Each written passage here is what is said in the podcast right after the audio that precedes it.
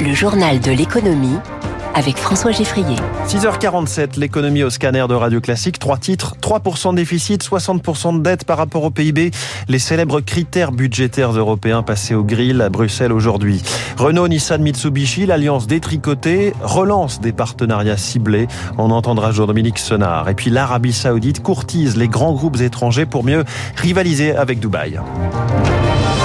Les négociations européennes se suivent en Europe et se ressemblent en tout cas sur le fait que l'Allemagne et la France s'opposent systématiquement ces derniers mois. Sujet du jour, les règles budgétaires qui sont suspendues depuis le Covid.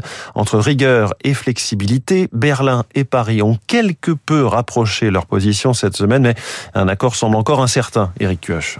Avec la pandémie puis la guerre en Ukraine, la dette des pays membres s'est envolée. 83% de PIB en moyenne pour une majorité des 27. Il est impossible de respecter les règles budgétaires actuelles, à savoir 3% de déficit et 60% d'endettement. Pour remédier à une telle situation, Bruxelles veut les assouplir en proposant aux pays en difficulté des objectifs budgétaires à tenir sur 4 ans, avec une rallonge de 3 ans si des réformes structurelles favorisant leur croissance sont menées, dans la transition énergétique ou numérique par exemple. À la carte auquel s'oppose Berlin. Pour l'Allemagne, aucune flexibilité ne doit être accordée aux mauvais élèves, ce qui provoque la colère de Paris dont la dette dépasse les 110%. On ne va pas nous dire pour les deux ou trois prochaines années, vous n'avez droit à aucun investissement pour la planète, aucun investissement pour la sécurité, parce que vous devez rétablir vos finances publiques, a pesté Bruno Le Maire mardi. Des positions toujours aux antipodes donc. Or, le temps presse sans compromis. Ce sont les anciennes règles budgétaires suspendues en 2020 à la faveur du Covid qui s'appliqueront de nouveau au 1er janvier. Éric Cuoche, un sujet de friction là aussi, mais ça va mieux entre Renault et ses alliés Nissan et Mitsubishi près d'un an. Après la fin de l'alliance dans sa formule initiale, les trois constructeurs ont annoncé hier les premières applications concrètes de leur nouvelle formule. Collaboration sur les châssis et les moteurs thermiques, nouvelle plateforme commune sur certaines voitures électriques, des progrès communs qui replacent le core business au cœur des discussions. C'est ce que dit sur Radio Classique Jean-Dominique Senard, président de l'Alliance et président C'était important que l'on puisse témoigner aujourd'hui de l'état de l'Alliance. Il y a une forme de, de, soulagement dans la mesure où toutes ces questions qui nous ont occupés beaucoup trop de participation croisée, complexité de la gouvernance et qui, à juste titre, occupaient les esprits, ces frustrations sont derrière nous, ces soupçons sont derrière nous et aujourd'hui on travaille. On travaille, on travaille de façon opérationnelle. Les décisions que Nissan et Mitsubishi ont prises d'investir massivement dans Ampère, parfait exemple. On a parlé des projets en Inde, on a parlé des projets en Amérique latine, on a parlé des projets en Europe. D'ailleurs, vous savez, il y a longtemps que l'on sait qu'on peut plus travailler seul. La décarbonation de l'automobile, qui est aujourd'hui à marche rapide, nécessite des investissements lourds. Nissan, Renault et Mitsubishi ne pouvaient pas faire ça seuls. Ça crée en quelque sorte un ciment naturel à cette alliance, mais c'est tant mieux. Jean-Dominique Senard, le président de Renault au micro radio classique de Céline Cajoulis. Sanofi vise 10 milliards d'euros de ventes supplémentaires d'ici à 2030 grâce à un gros effort de recherche et développement dans l'immunologie. Le groupe pharmaceutique a annoncé cette nuit 12 lancements de blockbusters potentiels selon ses termes. La petite croissance version Maxi Bestoff, ça c'est pour McDonald's. Le géant américain de la restauration rapide compte ouvrir des restaurants aussi vite qu'on avale ses menus. Eric Mauban, McDo vise 50 000 emplacements d'ici à peine plus de 3 ans.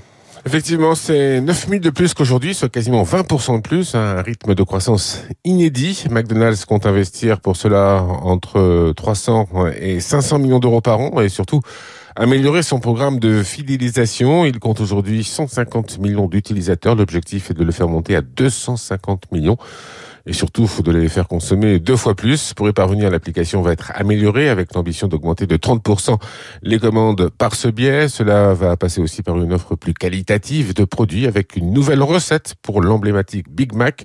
Le pain fabriqué désormais avec du beurre sera plus épais pour rester chaud plus longtemps. Tout sera repensé pour davantage de fraîcheur et de fondant avec des steaks hachés cuits différemment pour préserver leur jus. Il s'agit de donner la réplique aux concurrents qui ont décidé de monter en gamme. Eric en direct, il paraît qu'il y a eu 50 modifications au total hein, sur cette euh, célèbre recette et secrète recette du fameux Big Mac. Merci Eric Mauban. Les marchés financiers, le Dow Jones a reculé de 0,19% hier à Wall Street, le Nasdaq a reculé de 0,58%, le CAC 40 a progressé de 0,66% à 7435 points, le Nikkei baisse de près de 2% ce matin euh, à Tokyo, l'euro de son côté vaut 1,0759 et le baril de Brent a encore reculé le pétrole, hein, à 74 dollars 60. Le CAC 40 qui pourrait changer de composition ce soir, en tout cas ce serait annoncé ce soir, le conseil scientifique d'Euronext se réunit pour passer en revue la célèbre liste des 40 valeurs. Worldline, c'est quasiment certain, et Alstom aussi pourraient quitter la cour des grands. Qui pour les remplacer et sur quels critères? Écoutez l'éclairage de Jocelyn Joven, rédacteur en chef de Morningstar France. Alors on sait que le, conseil scientifique des indices d'Euronext regarde principalement deux critères, hein, la capitalisation boursière flottante, c'est-à-dire la part des actions échangées dans le public et non détenues par des actionnaires euh, familiaux privilégiés, et le volume des échanges qu'on appelle la liquidité des titres. Alors euh, plusieurs anciens membres du CAC pourraient faire leur retour dans l'indice, hein, on pense à Accor, Sodexo ou Solvay qui ont bien progressé cette année. Il y a d'autres valeurs comme euh, Arkema, Bureau Veritas ou Score qui pourraient être considérées au final, ça restera, à mon avis, un choix euh, assez subjectif puisqu'il y a un assez faible nombre de critères retenus. Michel et Augustin, autrefois indépendants, les trublions du, goût, hein, célèbres pour leur yaourt, leurs biscuits salés et sucrés, et qui avaient été rachetés par Danone, vont passer sous pavillon italien, puisque euh, Danone a annoncé être en négociation exclusive avec Ferrero, la maison mère du Nutella et des Ferrero Rocher aussi, évidemment. Le transport aérien se porte bien, d'après les données publiées hier par l'IATA, l'association du transport aérien international. Son redressement a été cette année beaucoup plus rapide que prévu elle prévoit 4 milliards 300 millions de passagers en 2023, 4 milliards 700 millions de passagers en 2024, ce qui serait donc au-dessus du précédent record datant de 2019, euh, juste avant le Covid.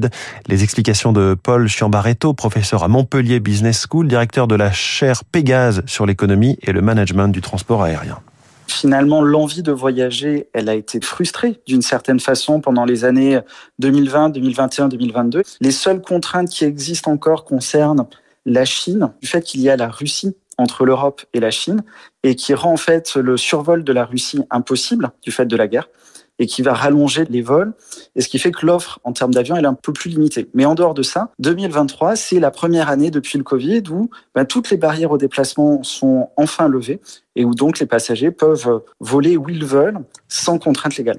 Paul Chambaretto, qui est aussi co-auteur avec Emmanuel Comte du livre Le transport aérien aux éditions de la découverte. L'Arabie Saoudite, je vous le disais, prête à tout pour attirer des multinationales. Celles qui installent leur siège dans la région bénéficieront d'exonérations fiscales pendant 30 ans. D'après le ministère de l'Investissement euh, saoudien, le pays accueillera bientôt 200 nouveaux sièges sociaux régionaux grâce à ce programme. Et pour le Royaume, c'est une question de prestige, mais aussi un moyen de réduire sa dépendance aux hydrocarbures. Zoé Pallier.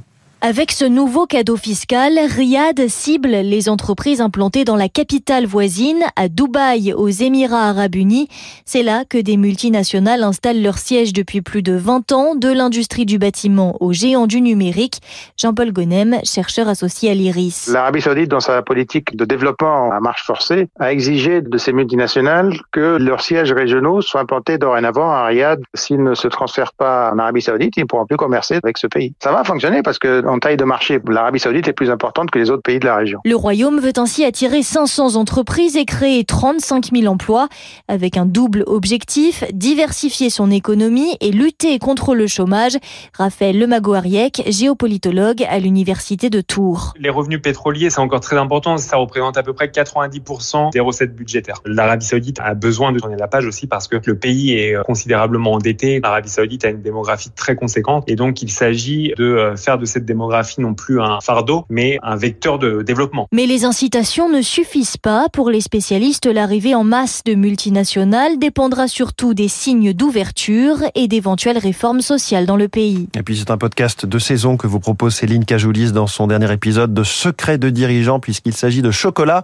Stéphane Bonnat, cinquième génération du chocolatier Bonnat, installé à Voiron en Isère, créé il y a presque 140 ans. Il explique notamment comment s'est passée la reprise de l'affaire familiale. Et ça, c'est un poids énorme qu'on se rajoute. C'est un métier qui est très exigeant. Encore maintenant, euh, il est pas rare que je passe entre 12 et 14 heures euh, au travail. Et euh, il faut que ce soit fait avec plaisir. Il ne faut pas que ce soit une passion, parce que la passion est toujours dévastatrice. Donc il faut qu'on ait des, des barrières. Il faut adorer ce qu'on fait. Et pour ça, faut être content de le faire j'ai l'habitude de dire que euh, là j'ai un hobby et quand je serai grand j'aurai un métier. Stéphane Bonnat, un podcast 100% cacao, ça s'appelle Secret de dirigeant à retrouver sur toutes vos plateformes et dans quelques instants c'est 100% Abicaire.